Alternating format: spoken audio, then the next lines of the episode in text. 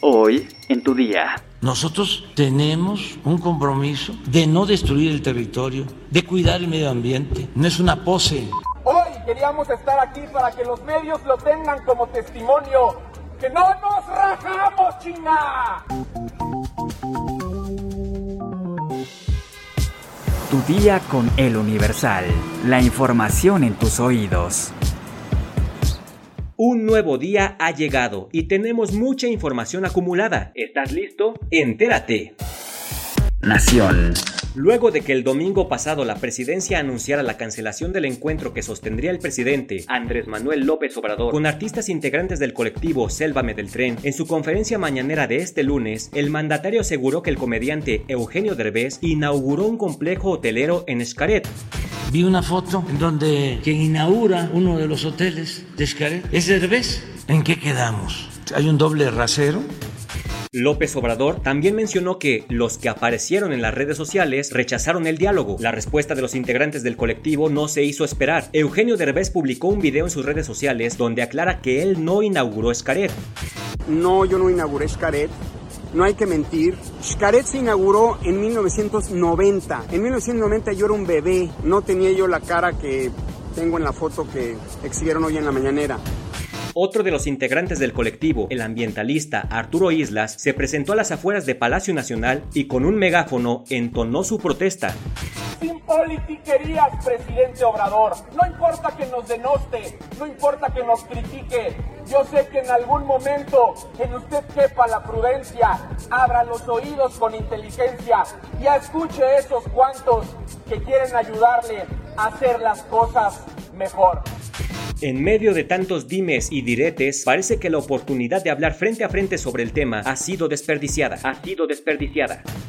La violencia contra las mujeres se desbordó en marzo, pues en al menos cuatro delitos de alto impacto como la extorsión, corrupción de menores, violación y violencia de género, se registraron cifras históricas de acuerdo con el reporte mensual sobre violencia contra las mujeres del Secretariado Ejecutivo del Sistema Nacional de Seguridad Pública. La extorsión rompió récord al registrar 334 casos. Otro delito que presentó una alza histórica fueron las mujeres víctimas de corrupción de menores al sumar 193 casos. Además, se presentaron 2.287 denuncias por el delito de violación en el mes pasado y se abrieron 1.684 carpetas de investigación por violencia de género en todas sus modalidades. Cabe destacar que las víctimas mujeres de lesiones dolosas aumentaron 31%, mientras que las denuncias por violencia familiar 34% respecto a febrero. Ahora es entendible por qué tantas marchas.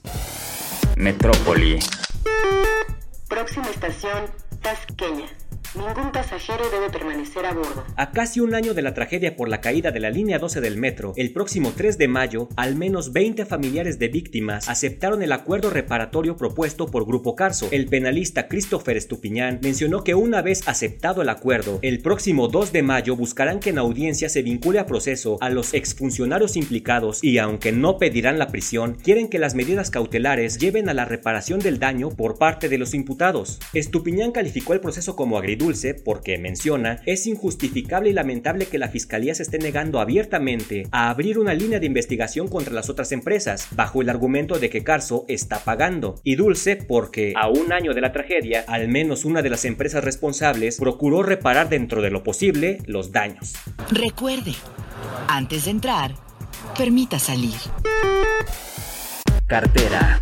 México va a perder dos posiciones en el ranking de las economías más grandes del mundo y será desplazado del lugar 15 al 17 de un listado que incluye 190 naciones del orbe. México se mantendrá en el lugar 17 del ranking al menos hasta 2027, por debajo de Irán e Indonesia, de acuerdo con las proyecciones del Fondo Monetario Internacional. Desde que inició el siglo, México ha sido rebasado por Brasil, Rusia, India, España, Corea del Sur, Australia, Irán y la expectativa del Fondo Monetario Internacional es que el año que viene sea superado por Indonesia. Analistas de Citibanamex opinaron que la caída de la inversión en México ha vulnerado el potencial de crecimiento económico del país. A partir de 2013, la economía nacional se expande a menor velocidad que la riqueza mundial, pero la diferencia se amplió con la pandemia, que hizo retroceder a todo el mundo en 2020, pero el desplome en México fue más profundo por la falta de estímulos fiscales, de modo que la economía recibió el impacto directo del COVID-19 y ahora tomará más tiempo recuperar el nivel que tenía antes de la crisis sanitaria. Así lo expuso Luis Adrián Muñiz, subdirector de análisis de Vector Casa de Bolsa.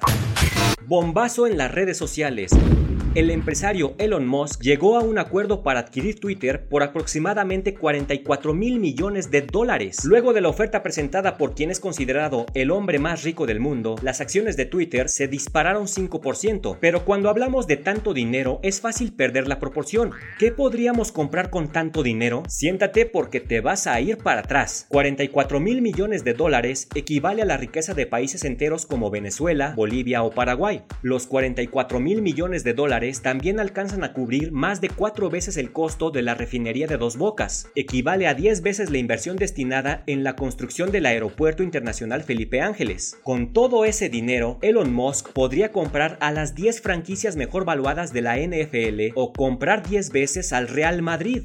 Una barbaridad. ¿Sabes cuáles son los tres errores que puedes evitar al cocinar y cocer papas? Entérate en nuestra sección menú en eluniversal.com.mx.